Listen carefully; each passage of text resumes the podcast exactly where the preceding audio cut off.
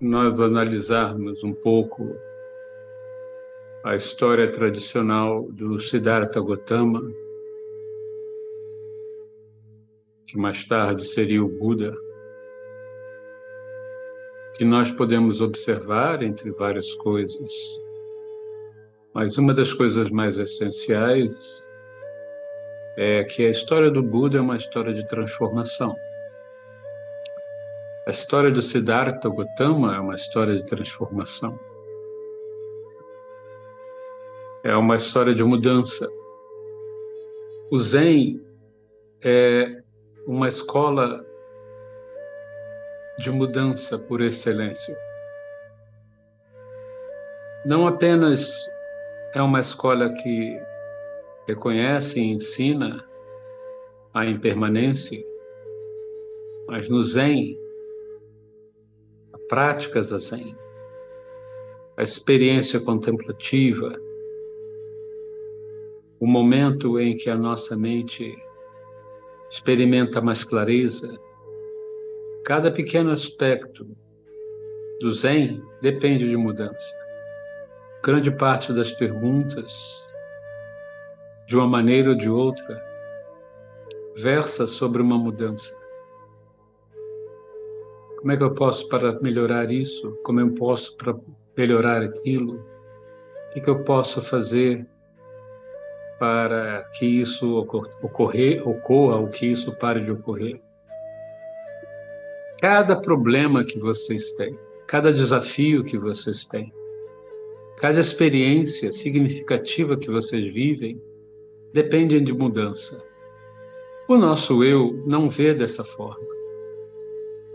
É como aquela piada que virou meme na internet durante um tempo, que era uma caricatura, uma pessoa e uns bonequinhos como se fosse uma multidão. E a pessoa dizia: Vocês querem mudança? E a multidão dizia: Sim. Aí o bonequinho fazia, dizia: Vocês estão dispostos a mudar? Aí ninguém falava nada. A perspectiva do nosso eu que é míope, é cega, às vezes é míope, para quem tem um pouco mais de mérito. Infelizmente, para outros, é uma perspectiva absolutamente cega. A perspectiva do eu é de que o mundo precisa mudar. O problema que eu tenho precisa mudar. A relação que eu estou tendo com minha família ou com marido, mulher, namorado, etc., precisa mudar. A forma como eu pratico Zen é, precisa mudar. Mas na perspectiva de nossa identidade pessoal, não entra a ideia de que a mudança é interna. Porque na miopia do nosso eu,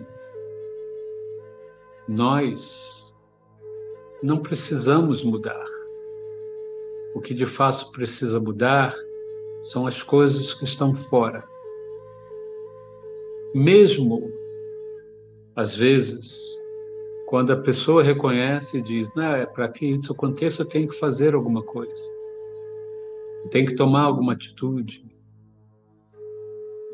Mesmo quando o eu trabalha esse, essa forma de argumento, essa forma de argumento é uma forma em que estabelece sempre uma ação para fazer com que está fora melhore, resolva, em outras palavras, mude. Ao mesmo tempo, a palavra mudança ou fenômeno da mudança. Possui um espectro. Então, por exemplo, existem problemas que são políticos, sociais, e as pessoas se manifestam em grupo exigindo essa mudança política ou social. Eu não vou entrar muito no mérito de que na nossa sociedade, ao longo de milhares de anos, grande parte dos problemas sociais, políticos, religiosos, é, na verdade, se não tudo, vai sempre depender da mudança do indivíduo. Porque política, sociedade, religião são instituições feitas pelos seres humanos. Não existe uma política, é uma entidade política inumana que a gente tem que reivindicar, que mude. Não, isso não existe. Então, existem formas de entender a mudança, mas ao fim e ao cabo, se nós tivermos a capacidade e a paciência para observar com cuidado os detalhes da situação, qualquer que seja, ao fim e ao cabo, a mudança é individual, é essencial. E é isso que o Buda procura ensinar, porque foi isso que o Buda viveu. O que o Buda viveu, o que o Siddhartha Gautama viveu. E ele foi depois nomeado recebeu o título de Buda foi o que o Siddhartha Gautama compreendeu finalmente que as coisas não têm que mudar, mas ele muda. E ele mudou. A perspectiva dele mudou. A identidade pessoal dele perdeu a ilusão e a, a ilusão de controle e ele se tornou livre. E esse é o resultado da mudança essencial, é a liberdade. O mestre Tishnatram procura ensinar, citando o próprio Buda, que é sempre possível mudar, é sempre possível começar novamente. Quando nós praticamos quando nós estamos procurando compreender melhor o que é essa experiência contemplativa, nós precisamos nos esforçar ao máximo para não perder essa perspectiva. A perspectiva de que todos os nossos problemas Todas as nossas dificuldades dependem de um único remédio: nossa mudança. Às vezes, na vida, não parece assim. Às vezes parece que a estrutura que está nos dando problema, nos dando preocupação, etc., ela é tão avassaladora e tão poderosa que a gente pensa, não tenho como eu mudando alterar essa estrutura. E isso é um erro. Principalmente quando falamos de sociedade. Quando falamos de sociedade, nós não temos como pensar assim, eu mudando vou resolver. Foco da mudança é você encontrar em você mesmo a capacidade de se libertar da ilusão de que a sua potencialidade é limitada. Diante de uma certa situação, como ensina o Tishnadham, nós sempre podemos mudar.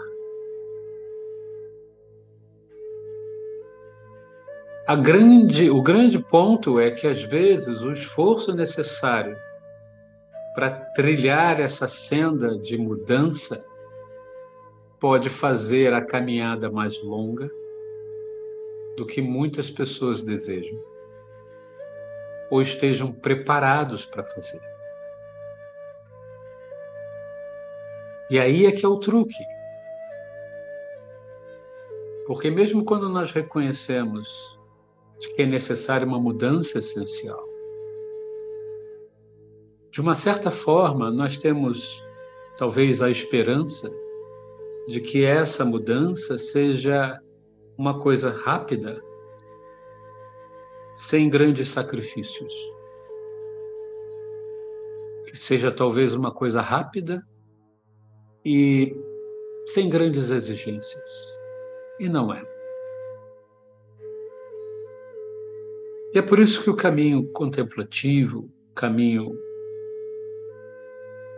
de liberdade interior,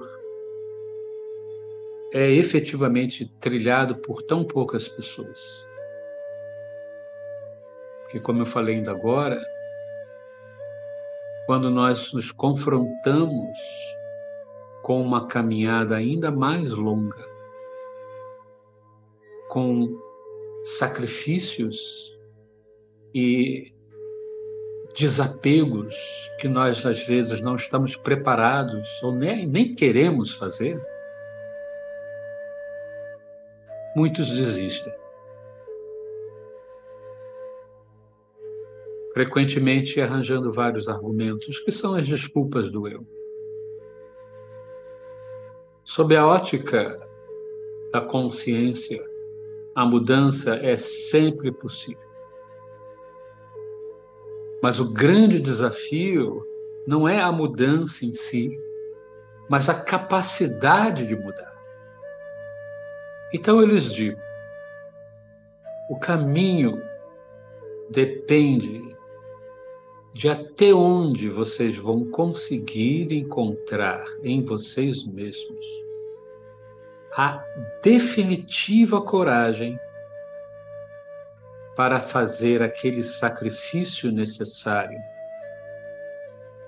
em, em relação à sua liberdade. Porque a mudança, é, ilusoriamente, a gente imagina que mudança é sempre em nosso benefício. Resolver um problema, mudar a questão, resolver uma relação. A gente pode, quase sempre a gente imagina, a gente vai mudar e tudo vai ficar bem. Nem sempre a mudança é em nosso benefício. Às vezes sim. Que bom. Mas às vezes a mudança implica no fim de uma relação no término de uma situação, em sair de um emprego, abandonar uma situação. E isso eu estou apenas falando de questões do dia a dia. Quando falamos realmente da mudança essencial, aquela que é a primeira e a originária, o sacrifício é até maior precisaremos ter coragem de abandonar comportamentos e hábitos de uma vida inteira, às vezes. Precisaremos abandonar a nossa arrogante certeza de que nós estamos certos, a nossa ilusória visão de que as circunstâncias estão erradas porque eu acho que estão erradas. E às vezes as circunstâncias estão fluindo como devem ser. E os erra o errado somos nós. Nós estamos enxergando a coisa errada. Na nossa mente, parece que a coisa não está correta e precisa mudar. Quando de fato nós é que não percebemos que não estamos percebendo a coisa com clareza e a nossa mudança é para que nós possamos perceber a coisa como ela deve ser. O Zen é uma tradição que não tem é, como cultura, vamos chamar assim, é, passar a mão na cabeça de todo mundo. Não é assim que no Zen é. O Zen é uma tradição que apresenta a experiência direta, absolutamente direta. Isso significa que no Zen, o ensino visa apresentar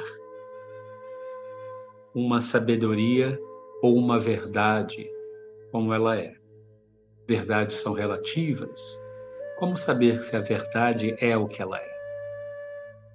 Por trás da afirmação do Zen vem a necessidade de observar com atenção aquilo que está sendo dito e o quanto nós podemos perceber claramente aquilo. O Buda ensinou dois tipos de verdades ou realidades. O termo sânscrito tanto pode significar verdade quanto realidade. Para Marta Satya, que é a verdade absoluta, é o reconhecimento de uma sabedoria, de uma aprendizagem, de uma verdade que ninguém pode dizer que não exista. Ela é. Você pode arranjar uma desculpa e não querer aceitar. Mas o fato de você não aceitar aquilo é uma questão sua e não daquela verdade é a realidade que se estabelece com tanta clareza, com tanta objetividade, que apenas a pessoa que não quer enxergar diz que ah, aquilo ali está errado, aquilo ali não existe.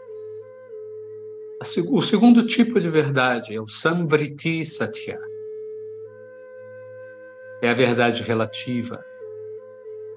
É a verdade do eu é uma verdade relativa para cada pessoa. É como agora, nesse momento. Vocês estão me ouvindo. Cada um de vocês está entendendo, aceitando ou rejeitando o que eu estou dizendo a partir de suas realidades relativas. O grau de relatividade é que vai determinar se a pessoa consegue enxergar um pouco melhor a situação ou se a pessoa está profundamente mergulhada em ignorância. A realidade da vida é a realidade do samsara, a realidade das circunstâncias. A realidade absoluta é a realidade do universo, da existência por si mesma aquela existência que não depende de você, ou você, ou você, ou você, não depende de mim. É aquela existência de que quando eu morrer, ela não vai alterar um milímetro. Porque ela é. As minhas idiosincrasias, as minhas vaidades, orgulhos e arrogâncias de opinião não alteram essa realidade absoluta. A mudança ocorre quando nós finalmente começamos a compreender e enxergar profundamente como as nossas realidades e verdades relativas não têm importância e que elas podem ser maleadas de qualquer jeito. e que a importância se esconde na realidade e na verdade que é absoluta.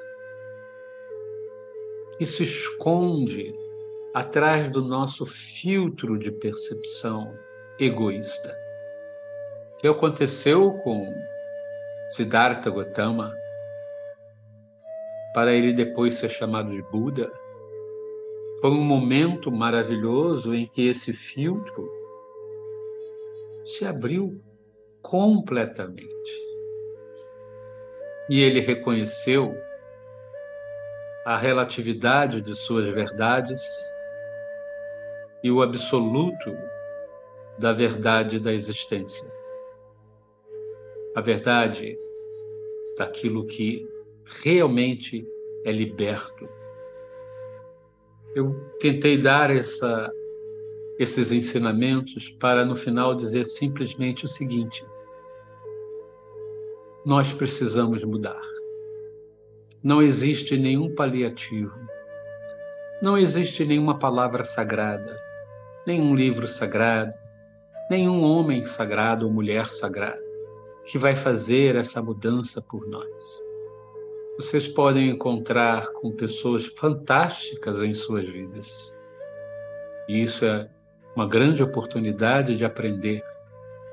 Mas a mudança é nossa. Ninguém vai mudar pela gente.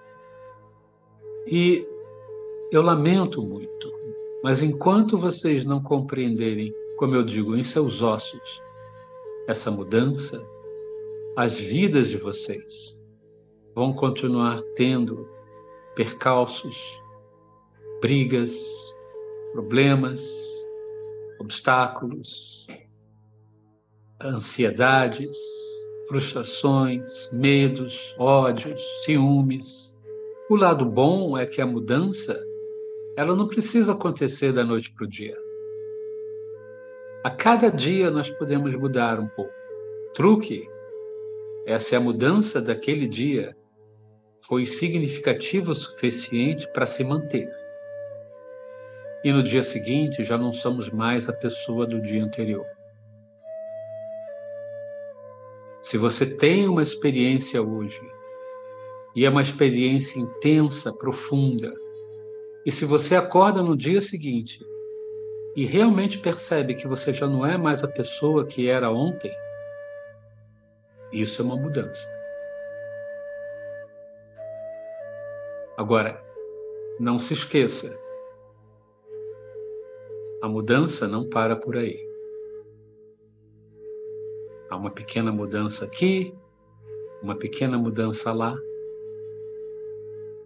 Até que um dia, talvez, vocês sentados debaixo de uma árvore, nem precisa ser a árvore bode, ou sentados num banco olhando o pôr do sol, ou conversando com alguém que vocês amam, olhando as nuvens, um dia, e vocês agora se tornarão Budas. E a vida se torna plena de liberdade. Nós praticamos para isso. Não praticamos para nos tornar Budas, isso é arrogância demais. Nós praticamos para poder ser, sermos capazes de significativamente mudar a cada dia um pouquinho. E essa é uma grande dádiva que eu, de todo o coração, espero que vocês possam viver e que possam experimentar isso em suas vidas.